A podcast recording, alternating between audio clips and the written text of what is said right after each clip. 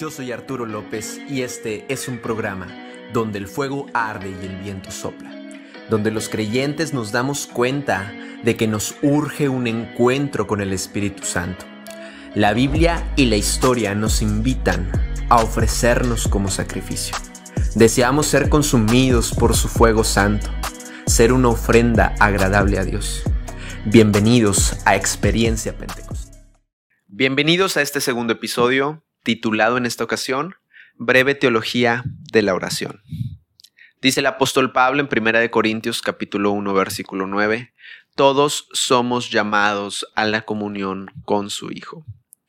Un llamado a la intimidad y a la relación con su Hijo. Un llamado a la oración. Resulta ser la oración, además de un ejercicio y una disciplina espiritual, un ministerio, un ministerio discreto, lejos de los reflectores y de los aplausos de los hombres. Un ministerio que exige, o en su defecto forma, humildad y sencillez. La oración es un ministerio de que todos hemos rehuido y al que todos somos explícitamente llamados. Déjenme decirles que el enemigo en serio se esfuerza para que no tomemos con seriedad el asunto de la oración.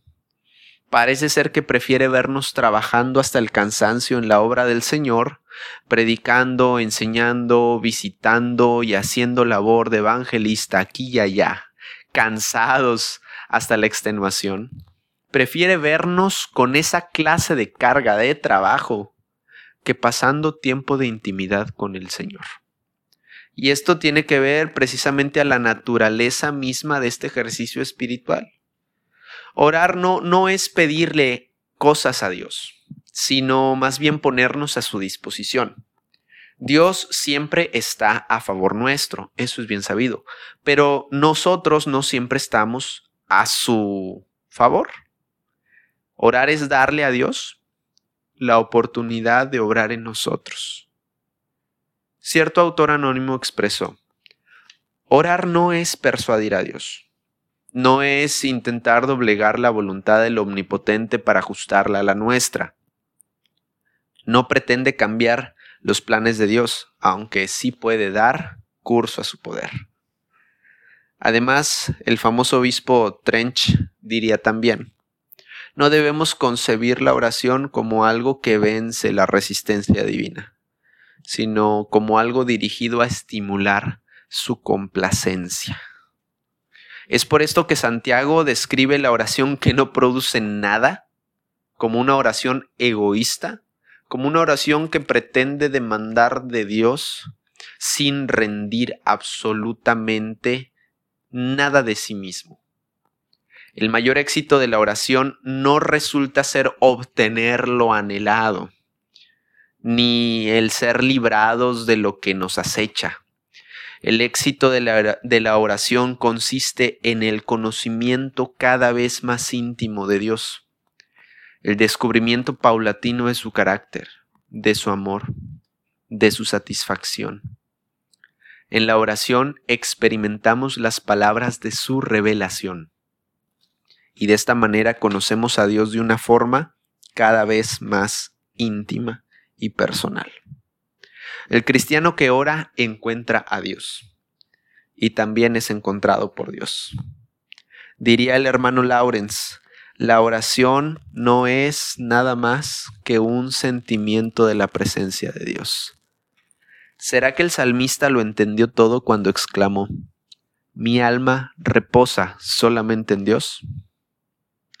Hay cierto parecido en la naturaleza del mecanismo de la justificación y en el de la oración. Déjenme explicarme.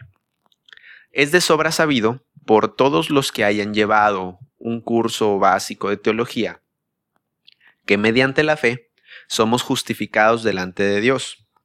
Esto no significa que nuestras obras sean realmente en la práctica perfectas y justas. Pero al estar en Cristo, el Padre ve con agrado nuestras vidas porque ve las obras de Cristo en nosotros que sí son perfectas y que sí son justas. Pero Dios no solo obra nuestra justificación de una manera legal, sino que mediante la obra del Espíritu Santo va formando a lo largo de nuestro caminar cristiano el carácter de Cristo. Como diría el apóstol, ya no vivo yo, sino que vive Cristo en mí. Es decir, la justicia que Dios obra de manera legal en nosotros se va desarrollando gradualmente de manera real para que el carácter de Cristo realmente sea expresado en nosotros. Para este punto, algunos quizás ya están pensando, ¿y eso qué tiene que ver con la oración? bueno, déjenme explicarme. En Hebreos capítulo 7 versículo 25 se establece el ministerio intercesor de Cristo, quien vive para siempre para interceder por nosotros. En la oración sacerdotal del Evangelio de Juan capítulo 17, Cristo ruega en cierto momento de la siguiente forma. Ruego, no solo por ellos, sino por todos los que han de creer en mi palabra con la misma ternura y el mismo cuidado con que Cristo oró por sus discípulos, es con la ternura y el cuidado que ruega por nosotros. Además de que Romanos capítulo 8 y Santiago dejan bastante bien en claro el precedente de que muchas veces, la gran mayoría de hecho, no oramos bien, es decir, no sabemos orar. Pero el Padre escucha la buena oración de Cristo en nuestras torpes y carnales oraciones, así como ve la justicia de Cristo en nuestras imperfectas vidas. Pero no solo esto, la vida de oración de Cristo, sus ruegos y su vida intercesora también pueden entrar en nosotros. Cristo puede orar a través de nosotros. Esto es orar en el Espíritu. Es decir, nuestra vida de oración puede llegar a expresar los ruegos del Señor, así como nuestro carácter puede llegar a expresar el carácter de Cristo. Pero todo esto solo puede ser obra del Espíritu Santo. Necesitamos estar quietos ante Él para oír su voz y dejarlo orar en nosotros para permitirle derramar en nuestra alma su superabundante vida de intercesión, que significa un encuentro cara a cara con Dios, unión y comunión verdaderas. Por último, quisiera meditar sobre el propósito de Dios. ¿Qué crees que Dios estaba pensando en el momento en el que decidió traerte a la existencia. Quizás muchos conocen el propósito con el que están en el mundo. Un llamado, una tarea, un asunto de capital importancia. Quizás muchos otros no, no lo sepan aún. Pero exploremos esta idea un poco. Yo sí creo que hay propósitos y hay planes para nuestras vidas y suficiente Biblia hay para confirmarlo. Pero el propósito en vida no es el propósito último de nuestra existencia, ya que la vida terrenal es solo una brevísima parte del estado del ser. Así que nuestro propósito último solo puede realizarse a plenitud en la eternidad. Que, bueno, es el momento significativamente más duradero, por no decir perpetuo. Quizás a algunos les parezca demasiado simple, pero para mí, el descubrimiento de esto que les voy a decir provocó un profundo significado, un profundo sentido de significado en mí. Dios nos creó con el propósito de estar con Él. Así de sencillo. Eso es lo que haremos en la eternidad y por la eternidad.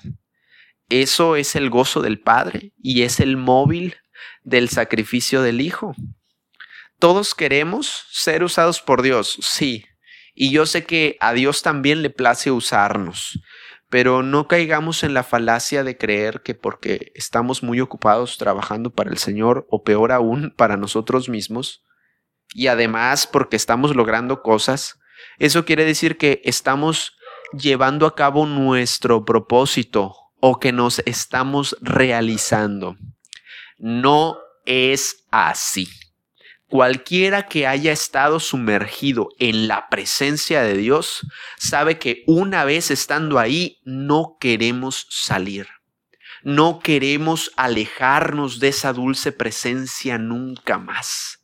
Eso es saborear el cielo. Es experimentar la eternidad en el tiempo. Sí, nuestro propósito de estar con Dios se cumplirá a la perfección en la eternidad. Sabiamente escribió el salmista, estaré satisfecho cuando despierte a tu semejanza. Pero también aquí y ahora podemos experimentar su presencia.